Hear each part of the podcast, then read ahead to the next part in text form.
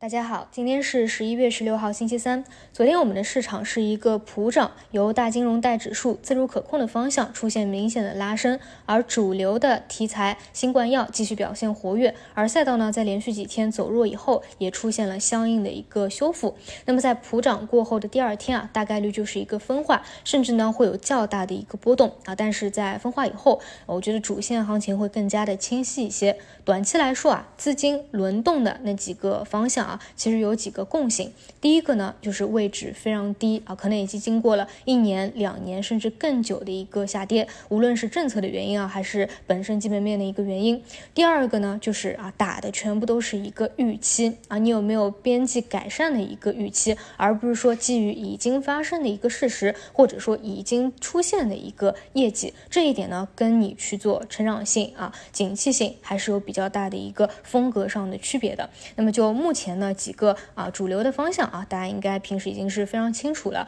这里也不再赘述了。今天呢是想给大家分享几个啊，我觉得从一个嗯半年为维度吧啊，这样一个偏中期的逻辑来说啊，无论是对于基金也好啊，还是中期啊布局的方向也好，平时可以去做思考。啊，以及参考的几个点，第一个呢就是啊芯片半导体，因为昨天呢芯片半导体是出现了一个集体的底部拉升，那其实这个板块啊它非常的复杂啊，涉及到的上中下游呢也是非常的多，而且是有本质上的一个区别的。那么我们昨天的这个拉升可以看到，其实是跟前期轮动的方向是不一样的。之前资金比较青睐的可能是偏向于一些比较新的啊那种技术和概念，比如说 Chiplet 啊已经是。看过好多波了，但是昨天起来的是那些真正啊处于一些周期底部的区间，而股价也是非常非常低位的那些芯片半导体，包括消费电子类的啊模拟芯片类的。那么卖方给到的一个说法呢，就是芯片库存周期的一个拐点，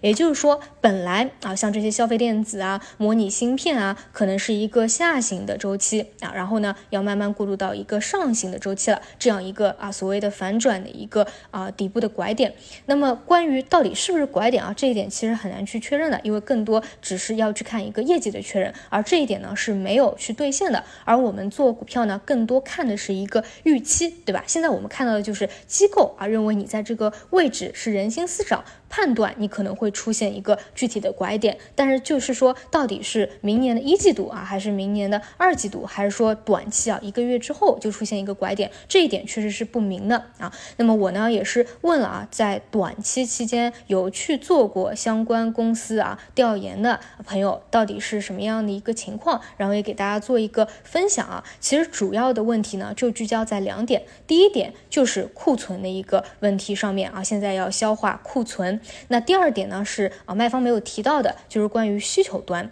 现在啊面临的一个处境啊，就像当时啊我们讲电动车的那个中游遇到的一个处境一样。为什么业绩不好？因为上游锂价的价格高，对吧？会压制你的一个中游。同时呢，下游啊，如果说你的啊销量端可能是一个环比下降的，或者说你传导不到下游，那你作为一个中游的企业，啊，可能经营上就会比较吃力了啊。其实同样的一个想法，你可以套用在啊这些这类公司当中，一个是本身的一个去库存，另外一个呢就是需求端的一个不振，因此呢，在这两端都需要有一个改善啊。那你可以说这个行业啊，正式出现了一个拐点了。但是确实来说啊，目前的卖方都认为啊，去库存这一块已经看到了明显的改善，而需求这一端，就像我们这两天在讲的一个消费复苏的一个预期一样，你如果往后去看啊，总有这样一个拐点到达的。所以呢，像一些。机构啊，可能就会比较的着急啊，尤其是在看到咱们的世界一流投资大师啊，巴菲特啊，也开始增持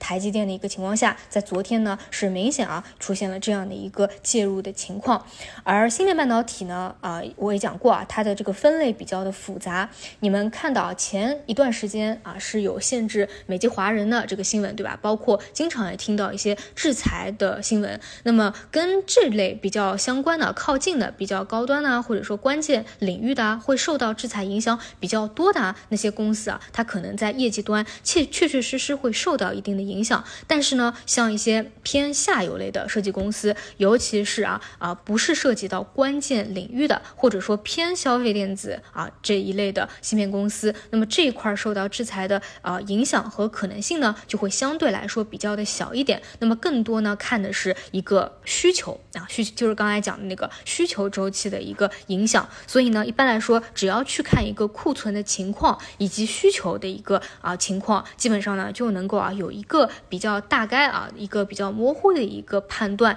所以如果说是从这两个角度出发的话啊，基本上会觉得啊这个时间点也是比较的靠近，或者说在这样的一个位置区域附近啊，从一个啊半年的维度来说，会觉得比较的有性价比。所以说呢，嗯，这一个方向啊，就是我提到的消费电子，包括模拟片啊。如果说是以半年为维度的啊，你是做基金的啊，我觉得是可以去啊持续的关注起来。那如果说是做个股的，那就持续做一个跟踪啊。至于说短期和中期的一个走势啊，我觉得需要经过几步。首先，第一步就是预期，预期你有一个啊反转。或者说反弹也好，然后第二步就是要看你到底有没有一个业绩。如果说你没有真正的变好，那其实还是比较波折的，可能再有一个比较明显的一个回调。但直到说你比如说啊过了一个季度，看到你业绩真正的有一个改善了，那么可能啊这个行情就会走的比较远了啊，因为这是一个下行到上行周期的一个反转嘛，所以基本上啊是这样的一个啊思路和判断。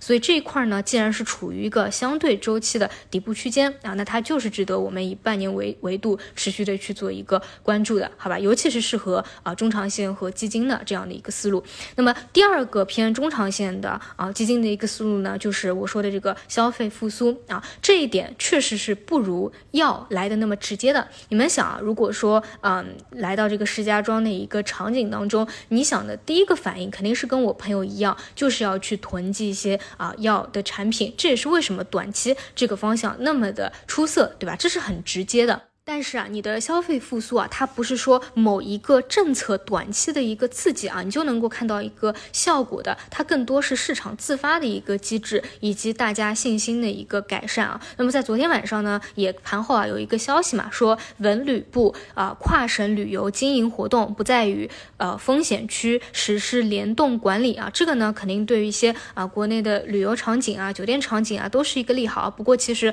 呃，你们复盘一下的话，会看到昨天。其实已经啊，这个方向有一些啊拉升的一个动作了，所以这一块呢，其实预期啊已经是有打上去的。但是呢，因为这样一个消息的刺激啊，我觉得今天可以稍微去关注一下资金会不会比较强化啊，消费复苏这条线啊，往这个方向去打。其实消费复苏啊，它涉及到的面也是特别广的，就是在过去几年当中，你觉得比较受损的一个方向啊，比如说这段时间反弹了一波的这个白酒啊啊，这其实也算啊，旅游酒店啊，物流快递啊一些线下的呃销售的门店啊，包括院线啊，包括需要去线下啊看的那些消费类的医疗啊，它其实都属于一个消费的大类。那么这些啊，涉及到方方面面的非常多的一个细分方向，或多或少呢，短期就有一些异动的表现。但是无论他们所处的一个位置啊，底部区间的位置也好，还是说从底部积累的一个涨幅也好啊，跟比较最直接的那种药类啊，是完全没得比的啊。因为一个是非常直接嘛，一个是有一些一波三折的。但是呢，无论是从短期啊，短期指的是任何的时候可能，还是说从一个六个月的中期来说，一旦呢资金啊往这个方向去。交易预期形成一个共识，那无疑啊是非常值得去关注的一个机会。那么再换句话说啊，虽然这件事情可能比较坎坷一点啊，可能要一次预期啊，两次预期，三次预期。那在我们的 A 股当中啊，其实不怕你这个预期的次数多的啊，它可以多交易几次嘛，甚至可能多几次波段的一个机会。但是你只要知道总体啊，它是往这个复苏的方向走，这个才是最关键的啊。A 股一个就是一个预期，另外一个呢就是一个周期的问题啊，因为毕竟。从最终来看，我们还是要走向一个复苏的，然后都有一个光明的未来。所以呢，今天主要就是从一个中长期的一个角度啊，给大家再讲一下两个方向。同时啊，也是在短期啊有一些表现的方向。那么毕竟呢，像地产和互联网啊，我们的定义啊不要去错，就是政策刺激下的一个超跌反弹。而新冠特效药呢，啊，唯一要提醒的就是在连续加速以后啊，就是还是要去注意一点的啊，注意，比如说像众生啊来到了前顶附近啊，它的一个反馈。那么信创啊，是我最近啊短期晚上看的会比较多的一个方向啊，我在研究的就是它到底是偏题材类的，还是说它是偏成。成长性的一个赛道，到底后续有没有一个订单和业绩出现？如果说有的话，那就不只是说把它定义为啊这么一波流结束的一个题材而已了啊，这个是短期啊对它的定义还是存疑的。那么等我看完以后啊，也是会给大家做一个分享啊。当然，短期呢信创啊前啊一周已经是有一个呃一波的调整了，大家也可以持续的做一个关注。啊，以上就是今天的所有内容，那我们就中午再见。